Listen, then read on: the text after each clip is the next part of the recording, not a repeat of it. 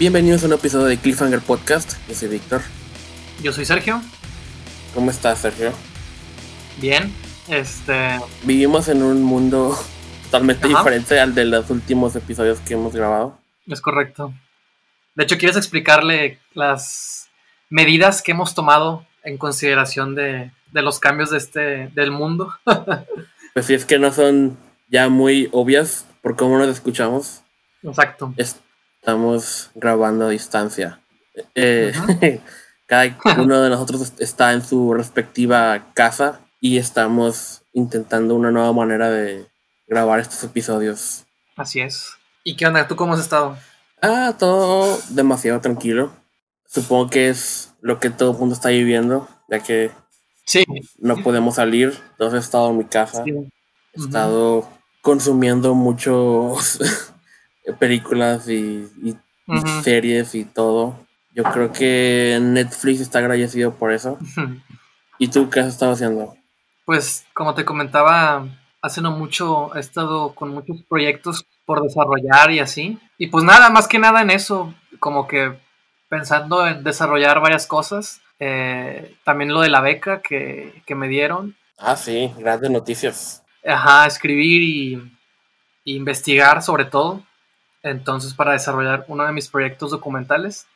Y pues nada, ahí este, intentando no perder la cabeza, como The Shining.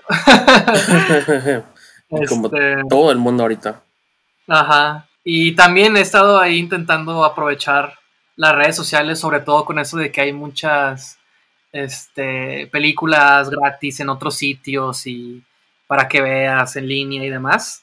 Entonces también intentando ahí aprovechar y viendo series también. Este, he estado viendo Better Call Saul, que sigue siendo increíble. Este, increíble. Aún no empiezo, pero lo cual va a ser muy emocionante que ahora puedo poder aventármela toda seguida. Sí. Ya solo queda una temporada, espero que la puedan grabar este año. Y ya me sentí tranquilo. Hay dos cosas con lo que quiero que se acabe el año ya terminadas. Quiero que graben la nueva temporada de Better Call Saul. Quiero que terminen The Batman. y quiero que terminen, y bueno, empiecen, porque no, no, no lograron empezar a tiempo la grabación de las próximas dos de Misión Imposible. Ah, Esas son las dos cosas que más me duelen, que, me han quitado. Bueno, en producciones. También, desgraciadamente, me quitaron mi The Last of Us parte 2 en mayo. Ajá. Ah, de que ya creo que vamos a retrasar todo el año. Sí, pues sí, pues las películas de Marvel también ya dijeron, ¿no? Sí, bueno, Black, Black Widow es en, noviembre, creo, ahora. Creo que sí. Ahora empiezan, la fase 4 empieza en noviembre. Ah, pero qué hueva. Ya, quiero que este desmadre se acabe. Sí, pues todos. Y además de, de Better Call Saul, este, que ya, esta es la etapa en la que ya, se, ya mero se acaba la temporada y no quieres que se acabe porque tu vida sin ver el sol es más triste.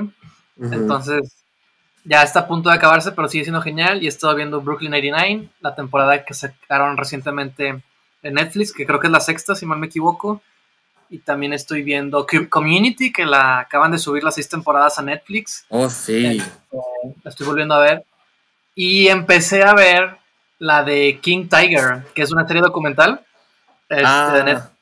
Está con madre muy entretenida, adictiva, está muy, muy buena. Y estoy ahí como a la mitad. Está muy chida, la recomiendo bastante.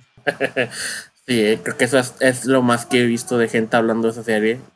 aún no me he puesto a verla, pero sé que es una eventualidad. Déjame ver si entiendo. ¿Es sobre gente rica en Estados Unidos que tiene tigres de mascota? Sí, algo así. Es la manera, esa es la superficie del, del asunto. Sobre todo un personaje que se llama Joe Exotic, que tiene un como zoológico privado o algo así, donde tiene sus tigres y es un parque en el que invita a la gente y él mismo es súper excéntrico y básicamente trata de él, él es el protagonista de la serie, pero es, impresionante la cantidad de archivo que tienen guardado y los años que han estado grabando eh, esa serie y los... No, es una serie que tiene un chorro de giros, este, que, que sus personajes son como muy complejos o que, o que simplemente dan para, para literalmente una serie, ¿sabes? Para mantener una serie que se mantenga entretenida, este, con giros y, y que nunca sepas qué va a pasar, ¿sabes? Entonces, básicamente todo gira alrededor de este vato, Joe Exotic. Este, y no, no, no, literal, cada capítulo es algo, es algo nuevo que no te esperas, ¿no? Asuntos legales, este, muertes, accidentes y demás. La verdad es que por lo mismo eh, es- es- se vuelve muy adictiva de ver, está muy entretenida. Ah, demonios. ¿Cuántos episodios tiene? Siete, Y duran como una hora, ¿no? Algo así, me imagino. sí, 45 minutos. Ah, está bien. Y se supone que vienen más episodios, según este Joe Exotic. Ah, no sé. Según yo la miniserie, Ajá, pero bueno, y quién sabe si le podemos creer a este vato, pero no se creo. supone que lo acaban de entrevistar y dijeron de que, ah, sí, acaban de grabar algo y se supone que lo van a sacar muy pronto. Nada, quién sabe. No sé, ahorita no sé, no sé cómo diablos va a terminar, ¿sabes? Pero está, estoy muy entretenido. ¿Algo más que quieras añadir antes de empezar con el tema del día de hoy? Pues he estado eh, viendo películas, eh, pues que ya tienen varios años de existir, como que esta es mi oportunidad de, de, de- de terminar con mi lista de cosas pendientes y, por ejemplo, Vida de Contagio. Cuando dijiste películas que no tienen, que no son recientes, no, no, esa película sí es reciente. Pensé que te ibas a, hacer más, a alejar más en, en las décadas, ¿no? Bueno, es 2011, es hace nueve años. Pues sí, pero yo Bueno. pensé que te ibas a ir, uh, muy lejos, muy, muy lejos todavía. Bueno, es, la que se me ocurrió, pero también vi, por ejemplo, Top Gun. Y he estado Ujú. viendo, ayer vi la de, no, no, antier, vi la de Tombstone, que es de los noventas. Y cosas así. Tengo una lista de cosas y ta- también he visto. The French Connection, que de los setentas y cosas así. O sea, está muy revuelto mi, mi orden de, de- de vista. Pero Contagio es la que se me ocurrió porque li- literal hay muchas cosas que le atinaron y así muy, muy, muy directas. Sí, Hasta da miedo, o sea, lo, eh, la manera en la que se crea el virus y todo eso, y, y la manera en la que le están investigando, y los rumores en internet de, de, de- de conspiraciones y cosas así. sí, O sea, sí, sí. Es muy eh, interesante verla en 2020 con todo lo que está pasando. Yo de hecho justo acabo de ver una peli que también es del tema, este, que de hecho la descubrí hace un par de días y creo que ayer vi que publicaron un, un post, no, es un artículo ¿no? en Facebook de, de un medio así de cultura pop y de cine y demás cosas, que hablaba de que olvídate de contagio, tienes que ver esta película mexicana. Y dije, ah, era justo la que, la que he querido ver, ¿no? Durante estos días y ya la pude ver el día de hoy. Se llama El año de la peste. Es dirigida por Felipe Casals, eh, película mexicana, este, de los 70 también más o menos. Y la- básicamente la sinopsis es, un doctor se entera de una epidemia, una enfermedad que es inminente, intenta advertirles a las autoridades, nadie le hace caso, se adelantan las vacaciones este, escolares este, para, como medida y la gente como que no, no, no hace caso, las autoridades tampoco toman las medidas y todo sale de control. Entonces leer eso como sinopsis es básicamente lo que está pasando aquí, ¿no? De alguna manera, o en todo el mundo, ¿no? Entonces dije, la quiero ver, la quiero ver, la quiero ver, y hasta ahorita la vi. Y de hecho, está basada en un, en un texto, en un libro, que escribió un personaje que vivió como alguna peste, o sea, o sea, hace muchos, muchos, muchos, muchos, muchos años, este, de mil, del 1400 o una onda así, y escribió un diario, de hecho se llama Diario de no sé qué, de la peste, ¿no? Este, es, e- ese libro lo adapta este Gabriel García Márquez junto con Ah, otro escritor Ok. y lo adaptan a, a- a México, ¿no? Y ya es este Felipe Casals el director que, que la dirige. Y pues suena con madre la, la historia, pero la verdad no, como que no me terminó por encantar. Este, digo, está interesante, porque como que el ángulo es más bien desde las autoridades, ¿no? No se trata de la gente que sufre, sino más bien de, de los que están a cargo y no hacen nada. Más o menos va por ahí la, la onda, pero pues la verdad la película no, no clavó tanto conmigo. Este, pero pues ya la vi, ¿no? Y también, o sea, como la vi también por lo mismo de, de lo que está pasando ahorita. Pero quiero hablar de esta película no solo porque acabas de hablar de, de la de contagio, sino porque también el tema del día de hoy son las adaptaciones, ¿no?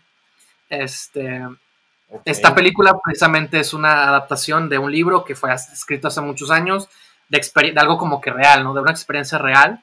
Este, eh, no voy a hablar de la película en particular porque no conozco la fuente, pero te comentaba que estaba empezando a, a ver una serie de películas porque cuando leí El Señor de las Moscas, la novela de, William Golding, este, eh, me di cuenta que había varias adaptaciones y tenía sentido porque cuando lees el libro y sabes de lo que trata, unos niños atrapados en una isla este, en la que no hay, no hay adultos y básicamente ellos construyen una, especie de sociedad, eh, pero esa sociedad no es perfecta y, tiene sus... O sea, de, rescabraja, ¿no? Se, se, deteriora en algún punto, ¿no? Entonces es una historia que como que es un clásico y que se ha sido parte de la cultura pop, ha habido adaptaciones y parodias, y supuse que iba a tener este, varias eh, adaptaciones a cine.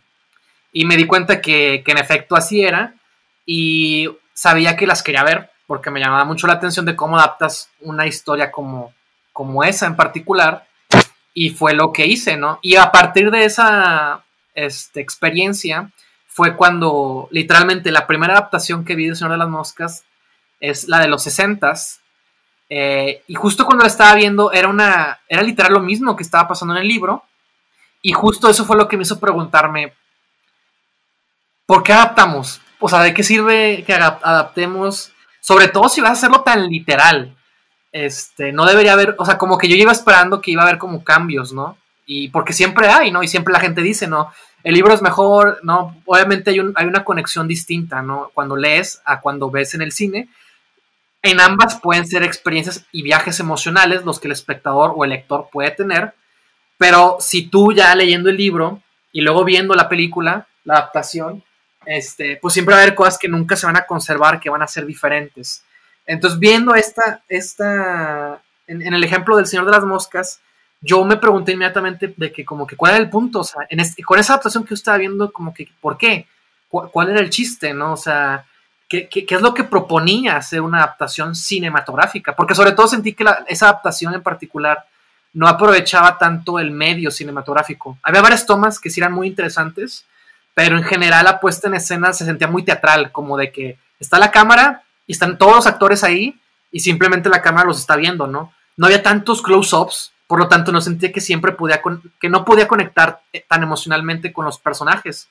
Entonces, toda esa serie de preguntas que yo me estaba haciendo de, las decisiones que ellos tomaron fue lo que me llevó a este punto y la razón por la cual me gustaría como eh, simplemente empezar a preguntarnos y, y a buscar como un diálogo en el que hacemos como esta serie de preguntas. Además, eh, tú mismo me dijiste que en el podcast pasado de las reinvenciones, como que ya de alguna manera medio planteamos esto, ¿no?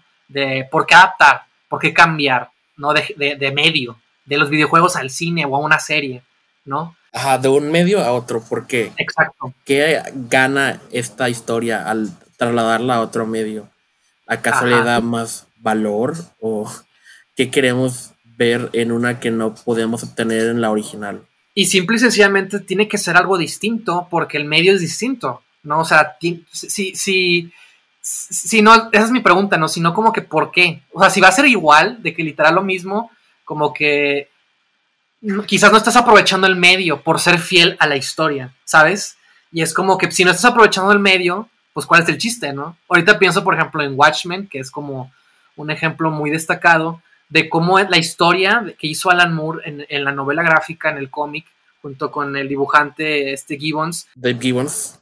Fue aprovechar el medio, ¿no? Fue, fue no solo de construir el género de los superhéroes, que es a lo que más se le asocia el cómic, sino además usar los elementos gráficos y visuales de cómo se estructura una historieta para, eh, ¿cómo se dice?, experimentar con ellos y buscar sí, ¿no? Eh, explotar el género, ¿no? Verlo de otra manera distinta, experimentar una vez más. Y, es, o sea, si, si, tienes una obra tan así destacada, que de, muchos decían, no, era imposible adaptar, porque ¿cómo adaptas algo que es tan particular para un medio, ¿no? Y lo que pasa con el Watchmen de Zack Snyder, pues es básicamente una copia bastante literal y hasta ah, le cambia la, la, esencia, porque si lo que Alan Moore eh, quería hacer era como de construir y casi casi burlarse y de, esos personajes de que los vigilantes enmascarados pues no son mejores que nosotros y tienen un, montón de problemas psicológicos seguramente y se creen la gran cosa cuando en realidad son igual de significantes que nosotros, ¿no? El, el Watchmen de Zack Snyder los glorifica, ¿no? Pues ya sabes, él es muy estilista con su violencia, con sus imágenes visuales y lo que él hace es casi casi lo muestra súper genial, ¿no? Que es lo que Zack Snyder siempre hace, ¿no? Todo lo hace de que es súper genial, ¿no? Y es como que cambia de alguna manera la esencia de lo que la historia ya trataba, ¿no? Entonces vuelvo a lo mismo, ¿no? Como pensar en eso, adaptar este, en los medios, en distintos medios, qué es lo que ganamos, qué, es lo que está en peligro o, a qué costo, ¿no? Es lo que, lo que puede llevar a adaptar una, una película, una serie, un videojuego, un libro, o sea, no sé. Bueno, más bien adaptar algo para el cine o televisión, ¿no? Mejor dicho. Bueno, sí, eso es lo que más probablemente nos vamos a enfocar aquí. Sí, por supuesto. Porque son las adaptaciones que más uno consume. O sea, sí, claro. es muy raro, por ejemplo, que sea al revés. Bueno, sí. y sí ha pasado, ¿no? que... Yo ahorita estoy pensando en los libros que hacen las novelizaciones, ¿no? De Star Wars, ¿no? O sea, es como que pues ya quita la película para que lo haces libro, pero hablando de ejemplos, pues está el libro de Revenge of the Seed de Matthew Stover. Gracias por mencionarlo. Yo voy a punto de mencionar eso. Es un gran ejemplo de cómo noveliz de cómo aprovechar una vez más el medio literario, tomando como en cuenta que la historia se basaba de la película, ¿no? Del episodio 3 de Star Wars, hicieron una novelización. Bueno, eso obviamente surge surge mientras George Lucas escribía el guion, tengo entendido. No, no, no fue primero de que, o sea, sí, no fue un trabajo más como previo, no fue de que, ah, salió la película y después la novelizan, ¿verdad? Es al mismo tiempo. Tengo entendido que el encargado de, hacer la novela basada en la película primero recibe el guion. Exacto. Y luego va recibiendo de que... Eh, avances, ¿no? Avances de, las grabaciones y, ve arte conceptual y otras cosas que mm. como que lo van informando. Yo creo que la ventaja de, de es, del medio de los libros es que te metes más en la cabeza de los personajes, ¿no? Y es lo que... Sí, claro esa historia en particular se benefició mucho comparado con la película. Creo que el libro es mejor, ¿no? Sí. si la película te gusta y te parece emocionante, el libro hace el mismo trabajo, pero 10 veces mejor. Lo supera infinitamente. La conexión emocional que tienes no solo es con un personaje, sino con todos. Y los, los retrata de una manera muy digna, muy humana, muy empática lo hace, hace que todo el episodio 3 sea todavía mucho más épico, trágico, a, la Shakespeare de una manera, ¿no? Y, pues una historia de caballeros en el espacio, pues suena que algo así debería ser, ¿no? Entonces, definitivamente lo que hace la novelización de ese, de lo que hizo ese, ese, este escritor fue algo majestuoso, la verdad es que sí. Pero no nos concentremos tanto en eso, pensemos una vez más, más bien al revés. Cuando un libro o un cómic o un videojuego tiene que pasar a, el, a la adaptación cinematográfica o televisiva. Yo quería más bien como que simplemente comentáramos como ejemplos. Este, pueden ser ejemplos que ya hemos visto o simplemente ejemplos recientes que, que te hayan puesto a pensar de que, hmm, es que la historia era así y lo que hicieron fue acá, ¿no? Y como más bien discutir un poquito sobre, sobre eso, si te parece bien. Pues yo creo que lo importante, bueno, hay muchas cosas que uno podría decir que es importante. Claro. Pero siempre se habla de trasladar la esencia de la historia. Ajá, exacto. Eh, exacto. Más que los acontecimientos, es el tono y es la esencia. Yo creo que, por ejemplo, volviendo a lo de Watchmen, la de Zack Snyder, al menos en mi opinión, falla en eso. Sí. La verdad, no, estoy seguro, nunca estoy seguro de qué es lo que la gente en general opina de esa película. Sé que muchos la aman. Sí. Que otros no tanto. Sí. Y a mí me llegó a gustar mucho en su momento. Claro, claro, a mí también. Pero una de las cosas que, me hizo pensar de lo mucho que esta película falla en capturar cómic ajá, ajá. es ver lo que HBO hizo con Watchmen. Un poco de, no tan graves spoilers de la serie de HBO, pero en, en, esta serie hay una hay un programa de televisión que es un ah sí es, es un ¿cómo, lo dirías? una serie miniserie biográfica sí como eh, que tratan de, la historia de los Minutemen, ¿no? Y sobre todo de, de, de Justice. Sí, sí, sí. Y la manera en la que esta serie, dentro de la serie, retrata ciertos eventos históricos en este mundo de Watchmen, Ajá. lo hacen de una manera tan exagerada y tan, tan Zack Snyder. Que yo creo que eso es lo que querían hacer, ¿no? Eh, porque nos, piden que comparen esta supuesta versión televisiva de estos hechos con ya hay, después de esto hay un episodio flashback en la que vemos los hechos como supuestamente pasaron sí. y, están retratados de una manera más, más cercana a la vida real, ¿no? y, ver eso en esta serie me, recordó a, la película de Watchmen. Yo creo que la película de Watchmen está más obsesionada con el estilo de Zack Snyder y, y mucho menos en, en lo que esta historia propone, ¿no? De, los superhéroes. Yo creo que al intentar verse cool, sí, exacto. pierde, sí, pues claro. pierde lo que el cómic quería decir sobre los superhéroes. Y eso es, cuando vas a adaptar algo así, es vital. Ajá. Como transmitir el mensaje de la obra original. Y yo creo que en eso falla. A pesar de que hay cosas que me gustan mucho y, y pues estéticamente se ve genial, falla como adaptación yo creo que es, de las cosas que hacen de este cómic, entre comillas, infilmable, aunque yo no creo que haya nada infilmable. Muchos decían eso de, bueno, todavía dicen de Dragon Ball y de cosas así. Lo más importante siempre es tener una visión. O sea, no, no importa el material. Exactamente. Y el por qué lo quieres hacer, ¿no? O sea, ¿cuál es el punto? Kubrick dijo una vez, si, si, te lo puedes imaginar, lo puedes filmar.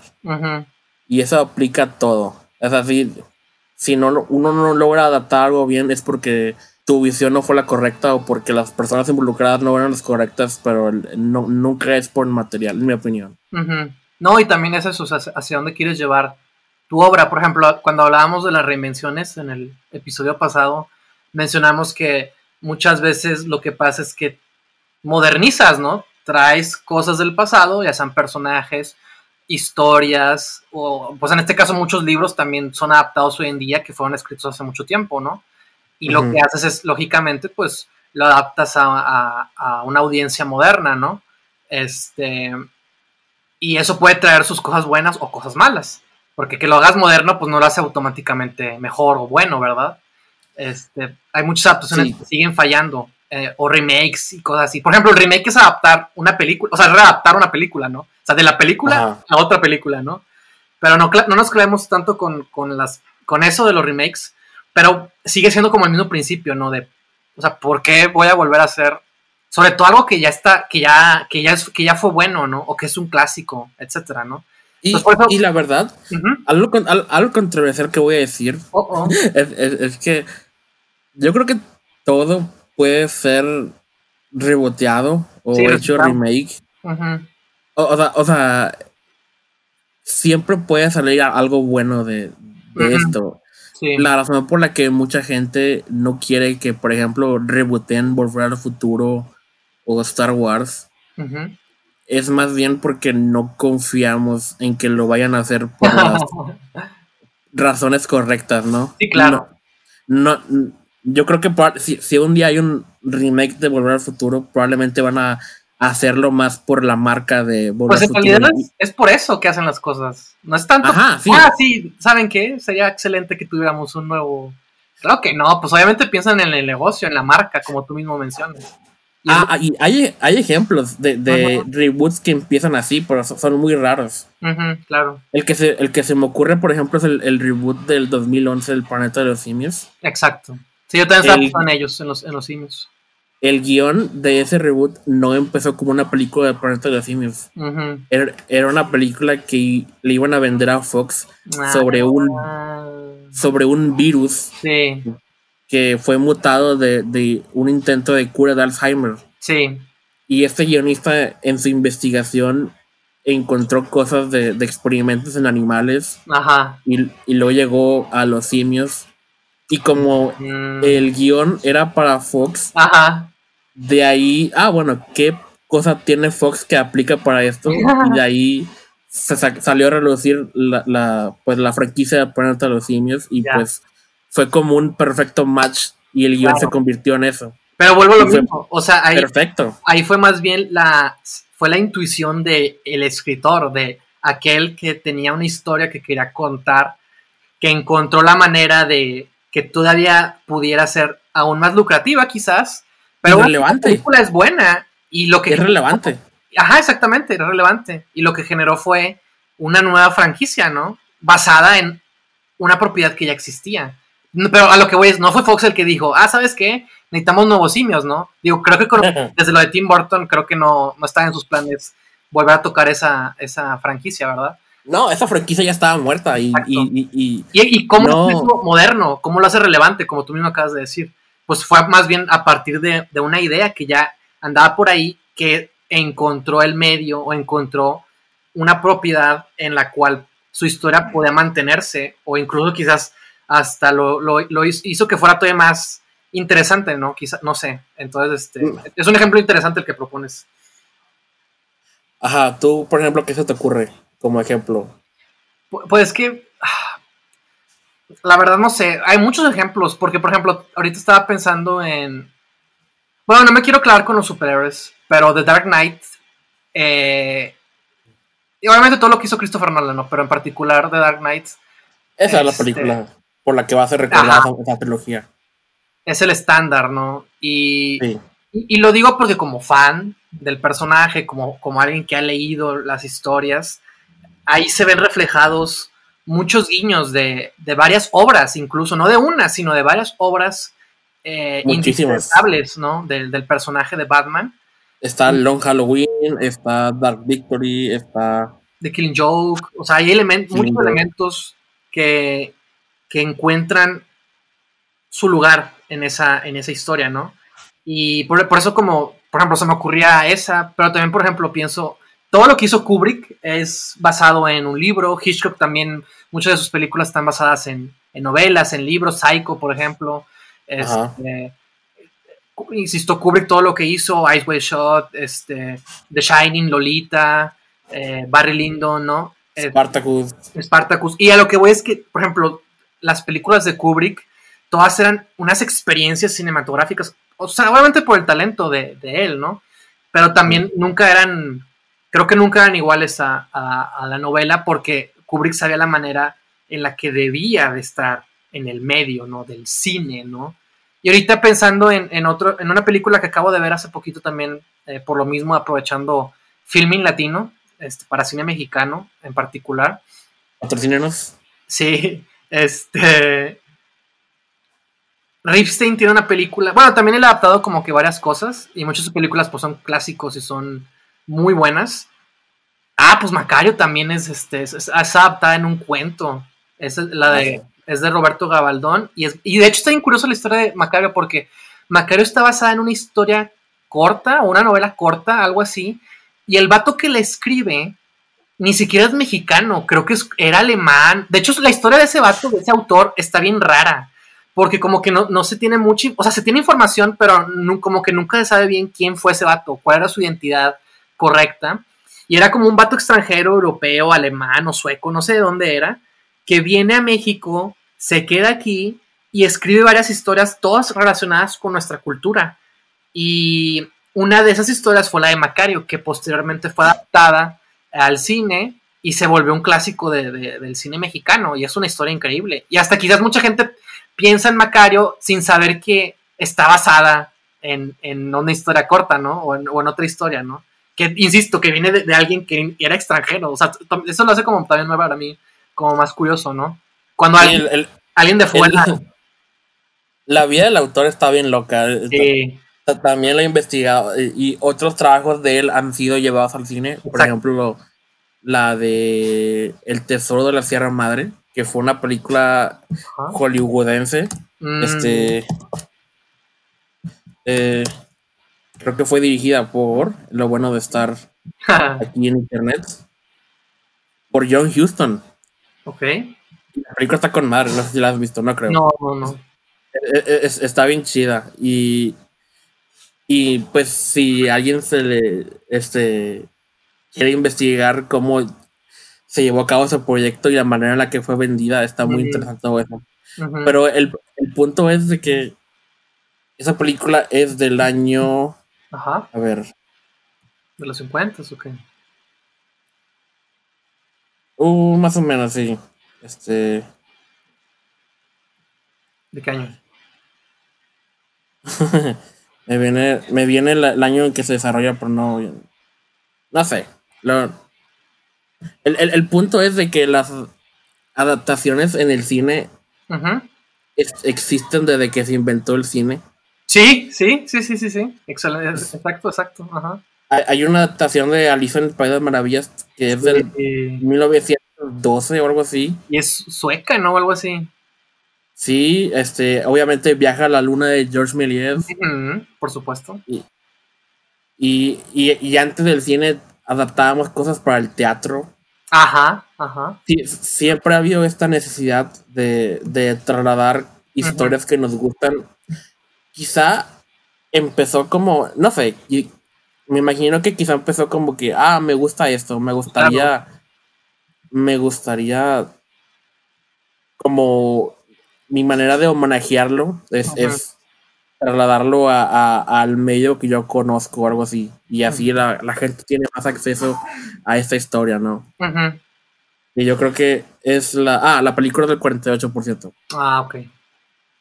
Y yo creo que es la razón por la que muchos quieren ver sus historias adaptadas a películas. Yo creo que por alguna razón película, bueno, el cine es el medio que más, bueno, y ahora televisión, que más pensamos para adaptar cosas. Sí, por supuesto.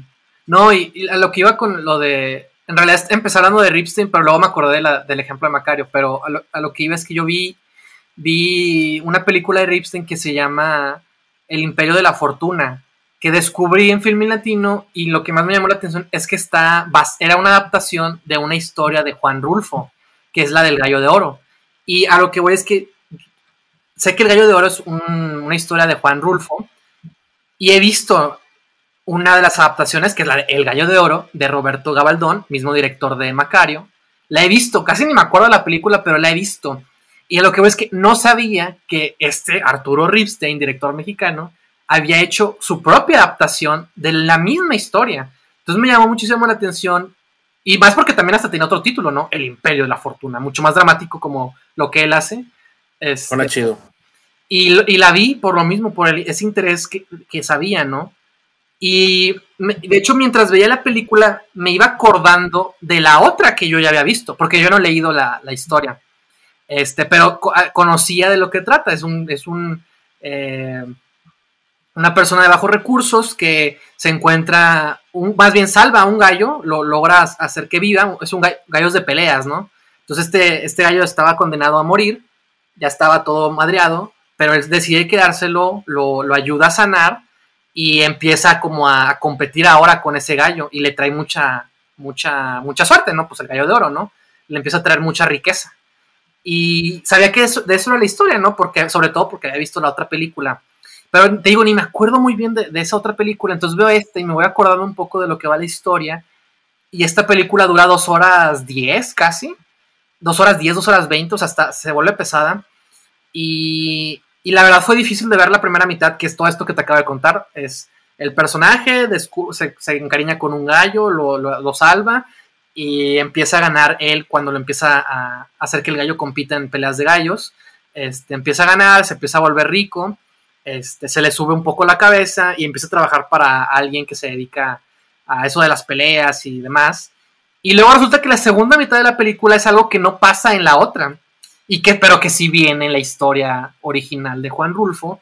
Y esa segunda mitad es la que a mí más me llamó la atención, porque es, es lo que yo no sabía de la historia, es una parte más, es la parte en la que el personaje se vuelve pues eh, corrupto, ¿no? Se vuelve lo opuesto a lo que empezó, empieza siendo, este, se vuelve adicto a las apuestas, eh, siempre, no, no, no, no, quiere dejar de perder, se casa con, con, alguien, tiene una hija, y, y, luego él dice que su esposa es como su, su amuleto de la buena suerte, ¿no? Entonces siempre quiere que esté ahí con él, este, cada vez que juega, juegan a las cartas, ¿no? Y luego sobre la historia de, de, lo que, de, pues. De la corrupción de, una persona buena y al mismo tiempo se vuelve una historia de roles de género porque eh, tiene mucho que ver el machismo y la condición de la mujer en, esa, en ese entonces. Y, se vuelve la historia de cómo un hombre se, corrompe a sí mismo y al corromperse termina deteriorando la vida de, esta mujer que estaba en aparente libertad, ¿no? Porque ocurre un romance previo cuando él todavía no, no, se, no se corrompe del todo. Y, y, cuando se corrompe ahora sí, también destruye ese amuleto de la suerte que él tiene, ¿no? Que se vuelve su esposa. Y se vuelve una, una historia muy fuerte, muy, muy intensa, muy, muy dramática. Pero esa segunda mitad, te digo, es, es, a mí me encantó, porque fue ver todo ese deterioro, todo ese, eh, eh, eh, no sé, esos elementos tan, tan trágicos, se vuelve también muy épica y trágica en, ese sentido. Y me encantaron las actuaciones de los, de los dos personajes principales, sobre todo el de, el de ella, el de la esposa, que ya era una cantante, que deja de cantar, deja de salir, se quedan aprisionadas en la casa y hasta quiere escaparse con su hija porque no, ya, ya su vida no es lo que ella tenía antes, ¿no? Y se vuelve una prisionera en esa casa enorme, ¿no? Que, se gana el, personaje principal de Dionisio. Y, me encantó ver esa película y no sabía que existía una, una, otra, otra adaptación y que esa otra adaptación era más fiel a la, a la, a la historia, ¿no? De Juan Rulfo. Incluso leí un artículo de la guionista porque este Ripstein está casado con una guionista y esa fue la primera película en la que trabajaron juntos y desde entonces ya han trabajado en muchas películas. Ella escribe el guion y Ripstein la dirige. Este, esa fue la primera película, El Imperio de la Fortuna, en la que se conocen, en la que trabajan juntos e incluso fueron con Juan Rulfo, fueron a enseñarle el guion, estuvieron platicando con él, a Juan Rulfo como al que al principio no le gustaba y cuando por fin lo leyó tiempo después, les dio la bendición, ¿no? Y dijo que, le había gustado la, el guion y pues era mucho más fiel, insisto, a, la historia. Nada más que lamentablemente Juan Rulfo no pudo ver la película porque falleció días antes de que terminara la filmación o una onda así. Entonces nunca pudo ver esa otra adaptación, ¿sabes?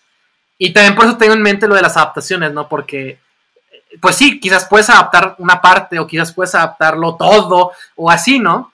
Entonces como que también para mí fue como interesante este, haber visto esta película este, y también como que quería medio incluirla en, como un ejemplo, ¿no? De, una adaptación destacada. Nada más, lo único que sí, para terminar con este ejemplo, es que la película sí es, es más larga de lo que debía, o sea, se siente muy larga, muy pesada, sobre todo la primera mitad, que es la parte de la ilusión, de la magia, de, la riqueza, ¿no? Que uno pensaría que debe ser la parte más divertida.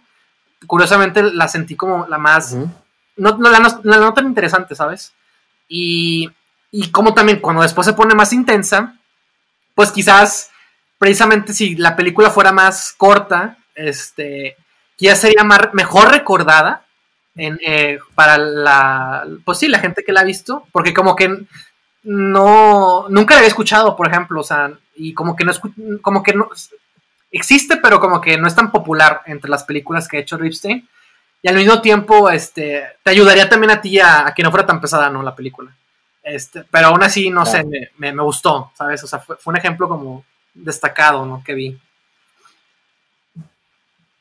Ok, es un buen ejemplo. Yo, inmediatamente que eh, tomamos la idea de adaptaciones, la primera que se me viene a la mente, que yo creo que es de... Ah, ya habiendo leído el trabajo original, es increíble que esta adaptación haya, resultado tan bien como lo fue.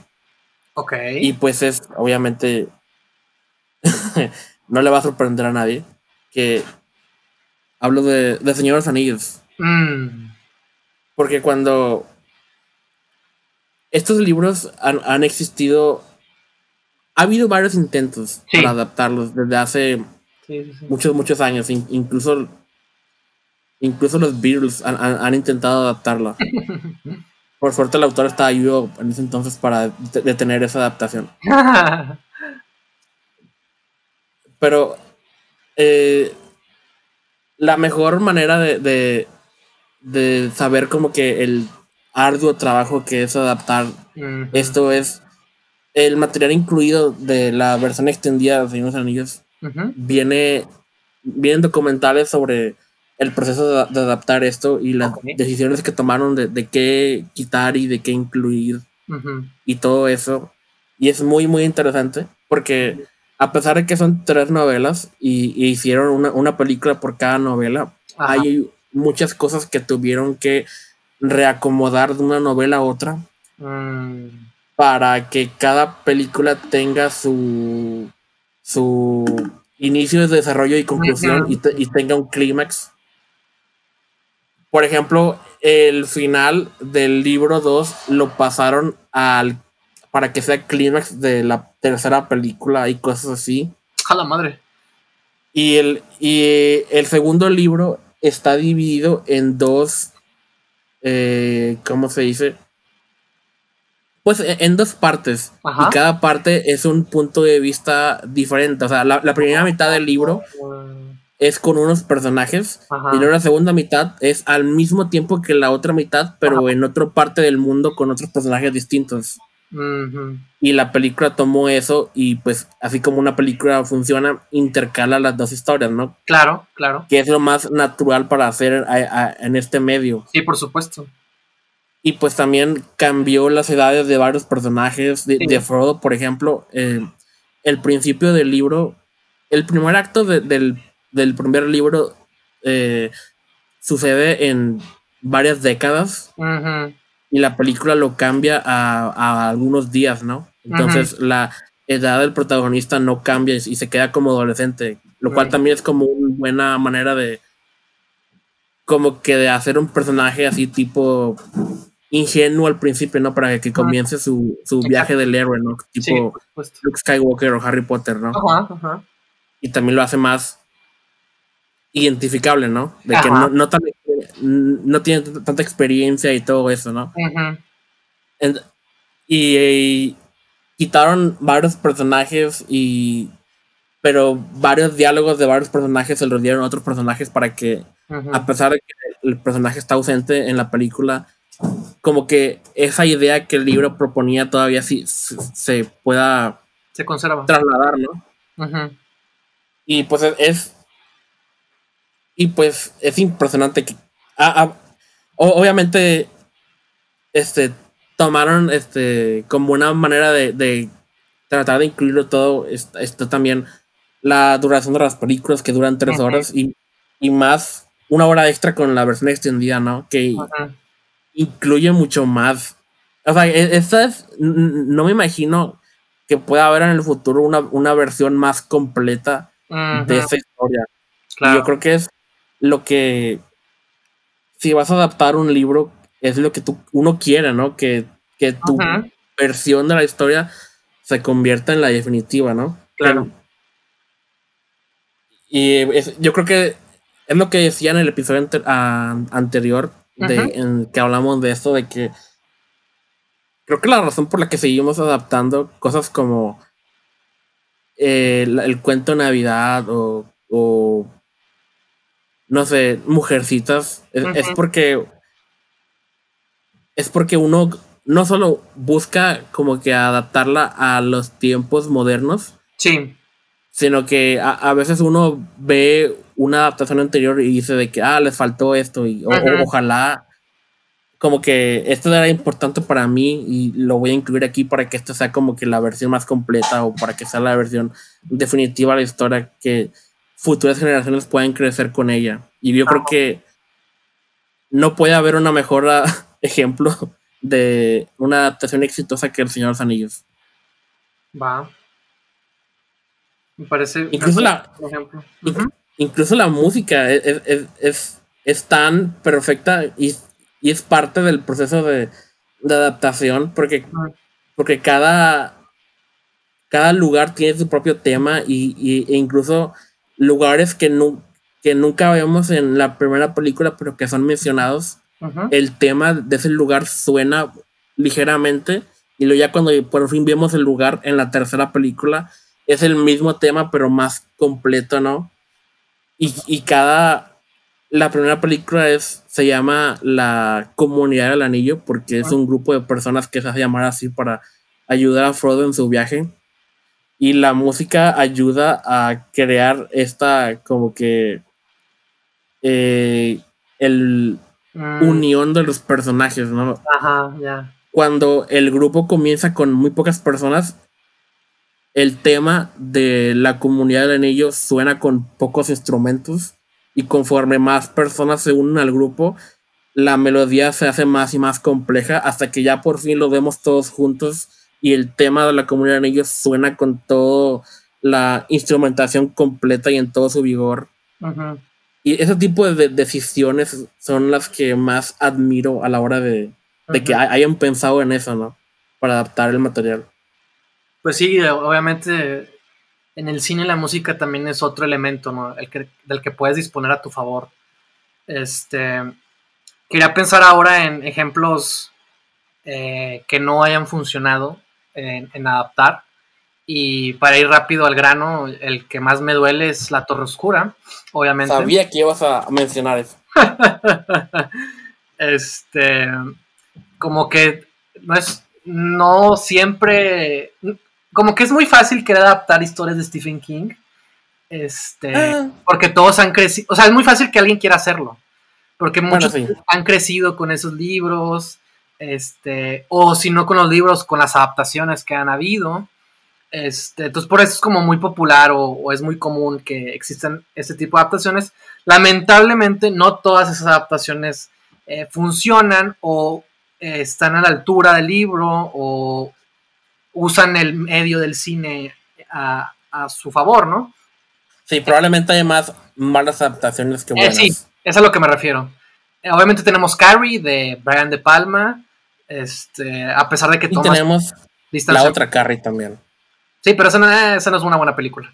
Este, bueno, sí, por ejemplo. Y también tenemos The Shining, pero pues obviamente es muy distinta al, al libro pero pues aprovecha el medio del cine por, porque Kubrick es Kubrick y así, ¿no? Entonces La Torre Oscura también es un intento de... Había tenido muchos intentos por adaptarse, este, muchos suenan mucho más emocionantes que lo que terminamos viendo y obviamente esa adaptación no le hace justicia a, a nada de libros, este, me parece atroz, me parece terrible, me parece casi, casi una vergüenza, ¿no? O sea, porque si tienes algo tan, una saga, para empezar, o sea, es algo con potencial de una, de una franquicia de cine, con muchos elementos a tu, a tu favor, distintos géneros, este, fantasía, ciencia ficción, un poco de terror, acción, aventura. O sea, tienes muchos elementos a, tu beneficio. Obviamente no es una historia fácil de, de adaptar, eso lo reconozco, pero que la versión que terminamos viendo haya sido esta, se ve que es la, adaptación, se ve que es el esfuerzo más flojo que alguna vez eh, hubo por adaptar esta serie, eh, esta saga de libros, y, la verdad es que sí me parece, me parece terrible, atroz, que, que ese haya sido el resultado final, porque no solo lo que vimos, sino también la persona que estuvo eh, encargada del director, o sea, no, o sea, no, no usó ni siquiera el medio del cine a su beneficio, no, no logró retratar un mundo que visualmente fuera atractivo o interesante o simplemente distinto, ¿no? Entonces también eso es lo que más me duele. No solo que la historia fuera mala, no solo que la adaptación no estuviera a la altura, sino también que no usara los elementos adecuados del cine, eh, desde la fotografía hasta el diseño de producción, los, los escenarios, los vestuarios. Obviamente no le iban a dar el mismo dinero, ¿verdad? Que, sobre todo para, empezar. Pues era una película de Sony. Sí, exactamente. Eso también fue otro, otro, este, cosa de la cual dudar. Pero, eh, o sea, se nota que ni siquiera le echaron ganas, ¿sabes? O sea, ni siquiera, no hubo como un verdadero interés genuino, no, no hubo un verdadero esfuerzo. Este, la gente adecuada no era la que estaba a cargo y el resultado es lo que, es lo que tú ves. Entonces, este, para no entrar en muchos detalles, eh, ese es un ejemplo de una mala adaptación. Este, y no sé, tú, Víctor, un, ejemplo que quieras mencionar.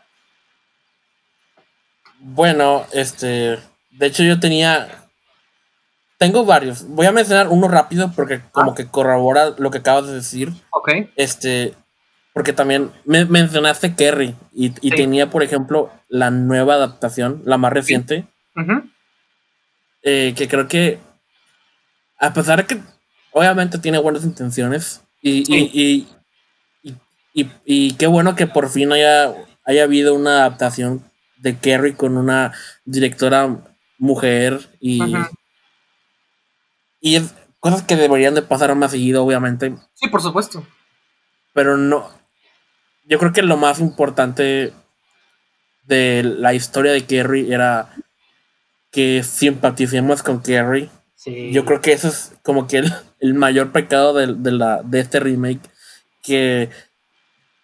Y, creo que tristemente, o sea, no es tanto culpa de Chloe Moretz, sino que ella no era la indicada para el papel. ¿Y te acuerdas, lo que te decía de, de, bueno, antes de empezar, antes de grabar el podcast te mencionaba de que, o sea, la, de que, que, que, que, es indispensable, ¿no? Para que una adaptación funcione.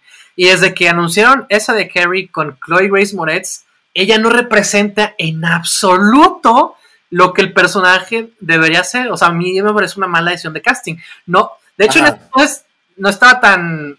Bueno, no es que estuviera peleado, pero mucha gente no le caía bien esta actriz. A mí me caía bien, pero ella no era la, la Carrie que. No era la Carrie correcta. Este... Sí, o sea, por más ganas que le haya echado al papel, y, no dudo que sí lo haya hecho, eh, este, el casting es una de las cosas que más puede echar a perder una película así si no lo haces bien. Y pues el personaje de Carrie tiene que ser una eh, persona eh, inadaptada, eh, muy, este, no muy, este, atractiva y no muy bien. De hecho, esta menciona que es, como, está, tiene un poquito de, ¿cómo se dice? O sea, no está, no es que esté gorda, pero tampoco está de que es súper delgadita, ¿no? O sea, también tiene algo con su cuerpo, ¿no? Algo ahí. Y es algo que Hollywood rara vez respeta en este tipo de adaptaciones. También me recuerda a, a Ray Player One en, este, en, este aspecto que llegamos a. Bueno, en la primera mitad está el personaje que el principal tiene un crush con otra chava del juego y y, la, y pues obviamente la quiere ver en el mundo real y, no la mm. vemos en el mundo real hasta la segunda mitad de la película. y, bueno, este, eh, esta chava en el juego le decía que no quería que la viera porque se iba a decepcionar. Ajá. Y pues en el, en el libro, a pesar que no soy tan fan del libro, en el libro tiene un poco más de sentido esto porque uh de cuenta que la escriben tipo Kerry, ¿no? No es una persona muy este, o sea, no, no está tan delgada, pero tampoco tan gordita y, tiene un, como cicatrices en la, de nacimiento en, la cara mm. y, está como muy, desarreglada y cosas así. Y la película, por ser una película hollywoodense, no, no quieren castear a alguien que se vea así. Y básicamente contrataron a Olivia Cook, que obviamente es una mujer muy atractiva y lo único que hicieron para que para que para cumplir con esa idea es ponerle una leve, muy muy leve mancha morada alrededor de un ojo que, casi no se nota. Y ya con eso es, oh, miren, me soy horrible. Y pues eso es, si vas a intentar incluir eso de, su inseguridad por su apariencia, tienen que cumplir con, con el casting también, o, mínimo maquillarla peor, o porque también está muy bien peinada y todo, es, no, se ve nada mal, y eso es algo que, que pues es muy difícil que Hollywood cumpla. Por ejemplo, también el personaje de Hermione en las de Harry Potter. Ok en los libros también la describen muy desarreglada, con el, pelo todo por su ningún lado. Y pues, obviamente, Emma Watson nunca se vio así en ninguna película.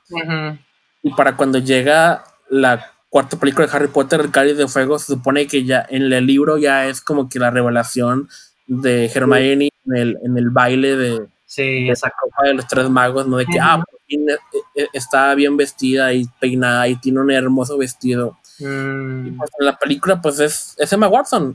sí, sí. Y pues cosas así. Es como que a lo mejor no arruinan la película, pero. Pero no. Pero no es la misma idea, ¿no? No tiene la misma fuerza. Ah, y pues. Em, eh, o sea, aparte de eso, Emma Watson sí se me hace perfecta para el papel, o sea, sí cumple muy bien, nomás Mm. que ese aspecto ahí sí falló y pues la, la cuarta película la que, es la que más se vio en problemas con eso, ¿no? Por, por tener que cumplir con eso, no como que algo no encajó ahí.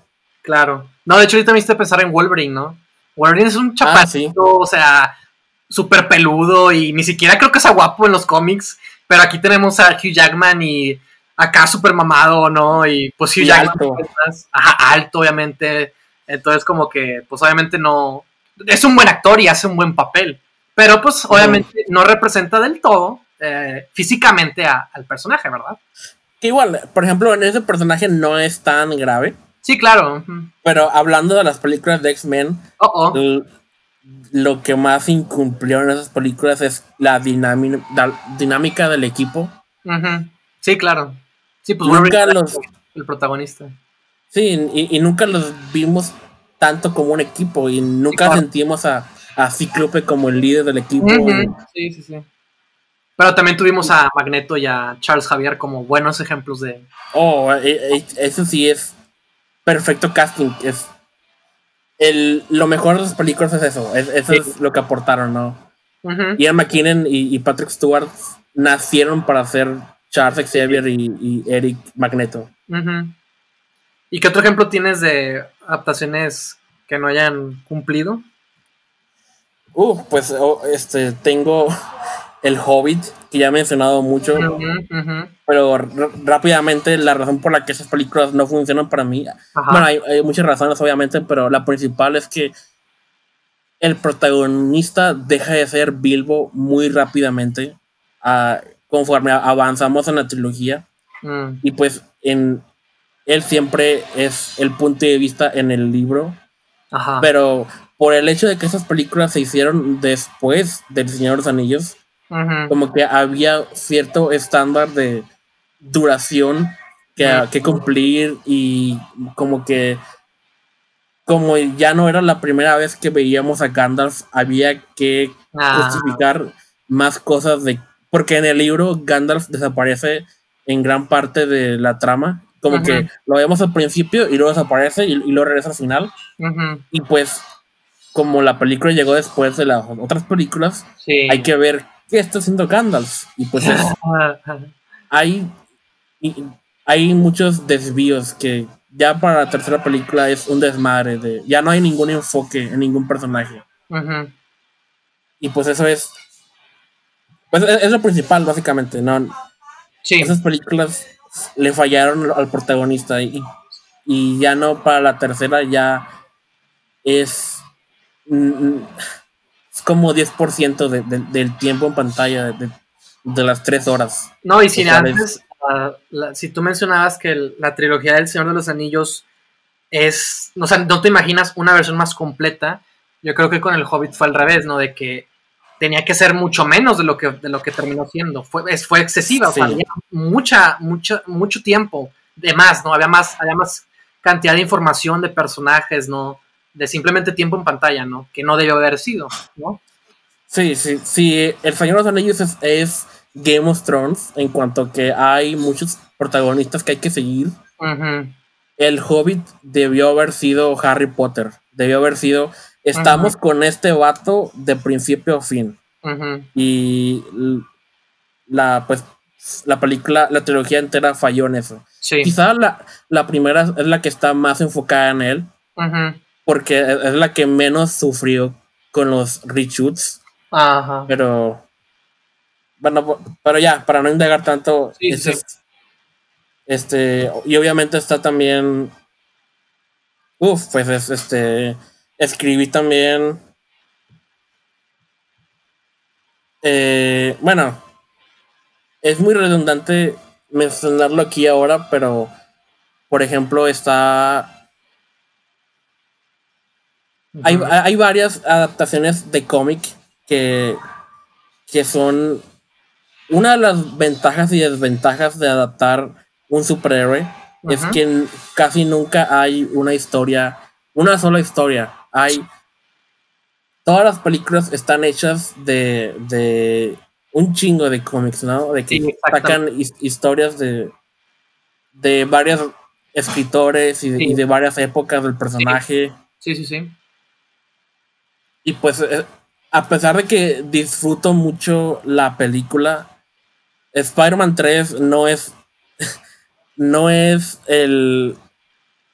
Así como El Hobbit, es una película muy desenfocada que hizo adaptar más de lo que debió tocar, ¿no? Porque intenta tocar la historia del simbiote, intenta tocar la historia de Sandman, eh, y, aparte tenía pendiente, sí, el desenlace de Harry. Sí. Y pues al, ese es el peligro con este tipo de películas. Porque como hay tantos, hay décadas de, historias de, estos personajes. Sí, claro. Eh, pues, por ejemplo, si se hubieran enfocado en Venom, por ejemplo, que yo creo que es para que sea, para cerrar la trilogía, quizá hubiera sido lo ideal. Es como la, para terminar de la manera más oscura o, para tocar el, lado oscuro de Peter Parker. Llevarlo al límite, ¿no? Sí. Pero por también tener pendiente lo de Harry que Spider-Man 2 nos dejó con este cliffhanger. Sí. De que ya sabe la identidad secreta de. pues que en realidad, en realidad, ese debió haber sido el, capítulo final. Porque toda la trilogía lo construyó hasta ese punto. O sea, el villano debía ser, debía ser Harry y buscar una solución. Este. Ya si quieres meter a Venom y Sandman, pues ya es otro, otro asunto, pero la trilogía dictaba porque estaba construida hasta ese punto. La 1 es el 2 es la revelación de Harry y la 3 debe ser qué va a pasar con ellos, con la, esa amistad, ¿no? O sea, en términos que es lo que ha sido. ¿Tú crees que haya sido, por ejemplo, el miedo de, repetir cosas de la primera película y, o de tener otro villano duende verde?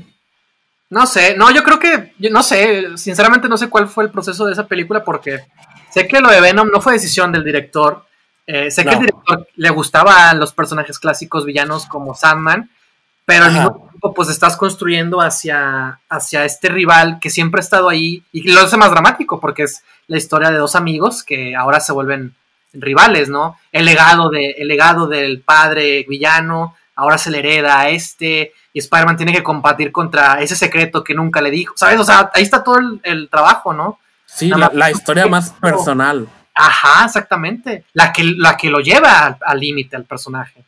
Este, pero pues ya sabes, también hubo mucha interferencia del estudio. No sé si Sam Raimi estaba tan comprometido y entusiasmado con, la película con las otras o quería hacer otra cosa. Y yo creo que ahí fue donde se hizo el desmadre, ¿verdad? Ajá. igual, por, yo creo que por la calidad del director, como quiera, logró entregar una película muy entretenida. Sí, sí, claro, sí, definitivamente. Pero es una mala película. No, eh, es una mala adaptación, pero en sí es una muy, muy buena película y, mucho mejor que, otras películas o ejemplos de género, como Venom, por ejemplo. Exacto, exacto. Oye, ya para. También es, como. Es un juego de, jugar con las. de malabarear las prioridades, ¿no? ¿Qué tanto te concentras en honrar el material y qué tanto te concentras en hacer una buena película? Ah, claro, sí, definitivamente. Y yo creo que el balance es, la, clave, ¿no? Al final del día. Porque no, no, puedes, negar que te estás basando en, otras cosas, en, ya sea un libro o un personaje de cómic. Este, no puedes negar ese pasado, este, lo puedes usar a tu beneficio, ¿no? Pero al mismo tiempo, pues, si quieres hacer algo fresco y original y deslindarte del material, pues ahí es donde tú decides qué elementos vas a usar a tu favor para contar una historia que se pueda contar en, en una película, ¿no? Pero ya para terminar, este, un ejemplo de qué cosa te gustaría ver adaptada y qué crees que es lo más indispensable, lo más importante para esa adaptación. Puede ser en cine o puede ser en, serie de televisión. Porque hay historias que requieren ¿no? el, formato de la televisión, como Game of Thrones, es un ejemplo este, de, libros basados en, Más bien de una serie basada en libros. Este, entonces, ¿qué ¿Quieres empezar? No, si quieres tú darle. Ok, ok. Bueno, tengo dos. A ver. uno es un libro y otro es un juego. El libro, eh, uno que desde que lo leí Y lo leí por curiosidad. Porque ya, ya existe una adaptación. Entonces quería leer el libro y, luego ver la película.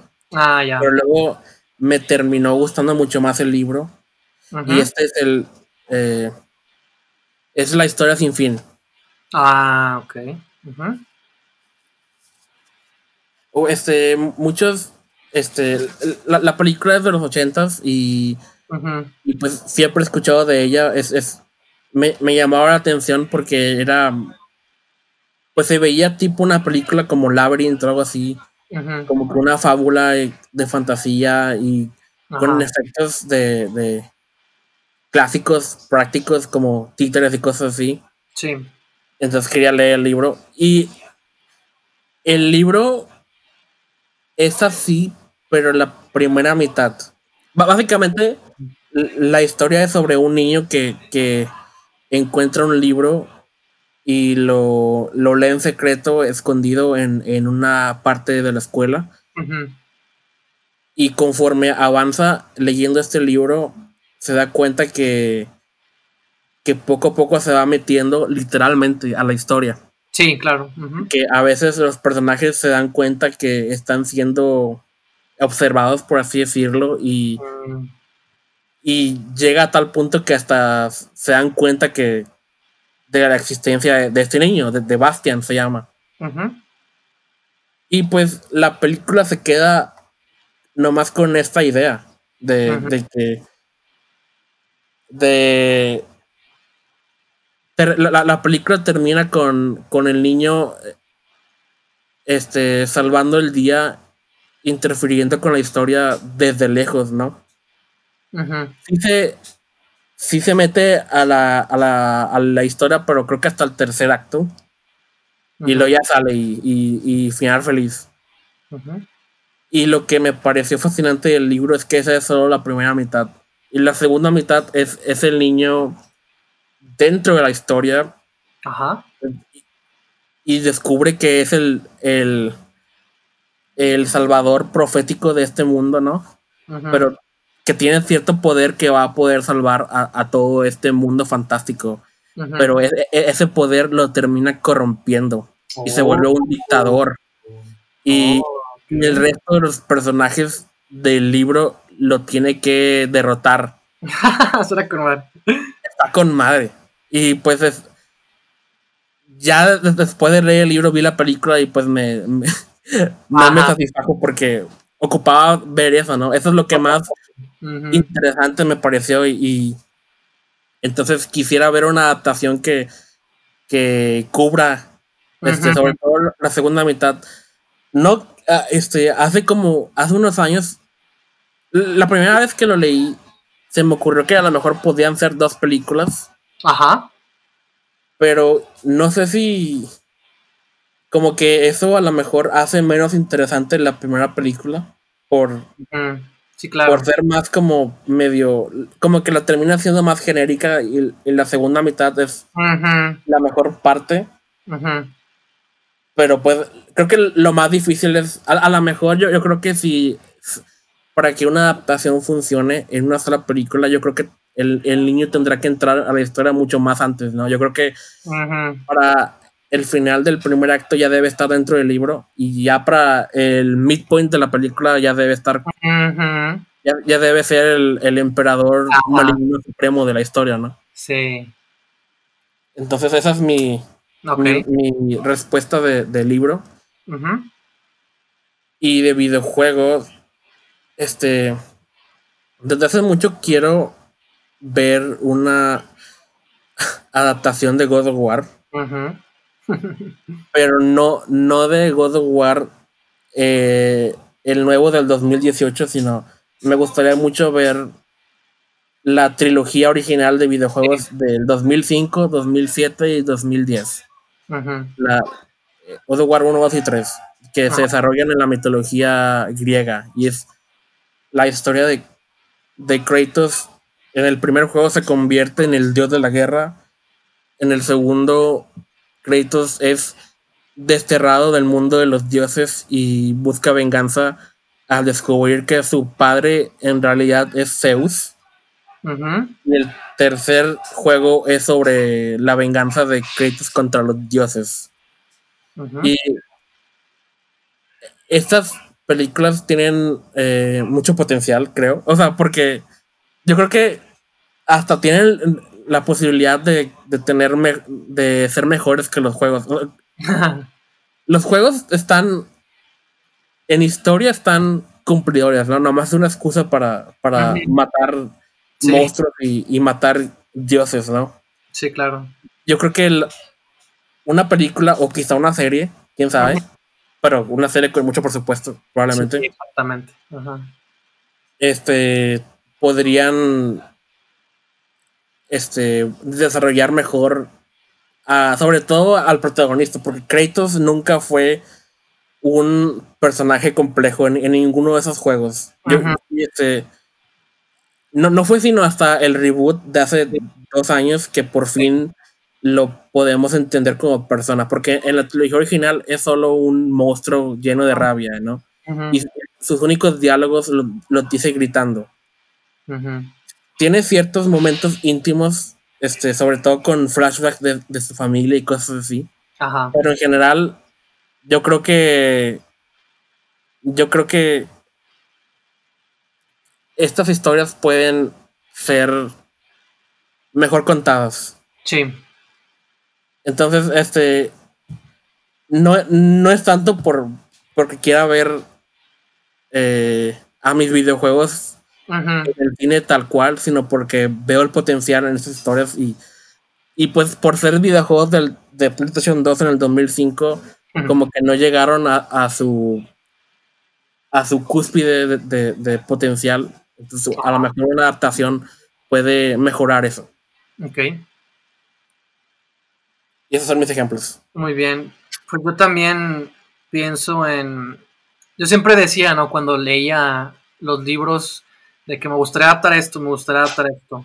Y siempre que leo algo me imagino como, pues obviamente no, digo, decimos que el cine es visual, que el cómic es visual, pero pues también los libros son visuales porque describen imágenes, ¿no? Describen escenarios, describen personajes. Obviamente este, estamos dentro de la cabeza de los personajes, pero también estamos dentro de esos mundos. Entonces, obviamente, uno siempre está pensando, bueno, al menos yo siempre estoy pensando en cómo, cómo funcionaría esto adaptado, cómo lo adaptaría yo, qué podría hacer y así, ¿no? Entonces, los que, los, los, hay una serie de libros que a mí, de las que ya les he platicado a ustedes, que, que me gustaría mucho adaptar, porque también siento que tiene mucho potencial para una serie, una franquicia eh, juvenil. Este puede funcionar como una serie, pero como ya sabes que soy más pegado al cine, como que me gustaría más verlas en el cine, también por el presupuesto que les pueden, este, se les podría ofrecer, que es la saga de túneles. Este, son seis libros en total. Este, los que más me interesan son los primeros tres. Ya los últimos tres se, se, va muy. se pone demasiado fantástico a, mi gusto. Eh, porque antes tenía un balance entre fantasía y realidad, que era lo que a mí me atraía de sus, de sus libros, ¿no? Combinaba como que cosas históricas con, con elementos fantásticos, ¿no? Con un mundo fantástico que existe debajo de nosotros. Entonces yo siento que esos libros tienen muchísimo potencial y sobre todo también para modernizar, modernizarlo, o sea, adaptarlo a nuestros tiempos creo que también se puede hacer de una manera muy, muy, muy sencilla. Y, creo que es una historia bastante. Es, un, es, una historia de aventura, es una historia de coming of age, de, identidad, este. Y que a la que le puedes hacer como muchas cosas, ¿no? Entonces siempre he querido ver esos libros adaptados desde que soy adolescente. Llevo escuchando rumores de que los iban a adaptar y nunca se ha cumplido nada. Lo último que he escuchado es que se iba a hacer una serie pero eso fue hace unos años. Entonces, como que siempre están, según eh, diciéndose que se van a hacer, pero nunca se hacen. Entonces, me gustaría mucho verlos adaptados o tener la oportunidad de, hacer algo con ellos, ¿no? En, algún punto también. Y el otro libro, es uno de los libros de Stephen King que, más me gusta, es el de La larga marcha, eh, que es la historia de, de un, es un mundo distópico antes de Stephen King lo hizo antes de que fuera cool.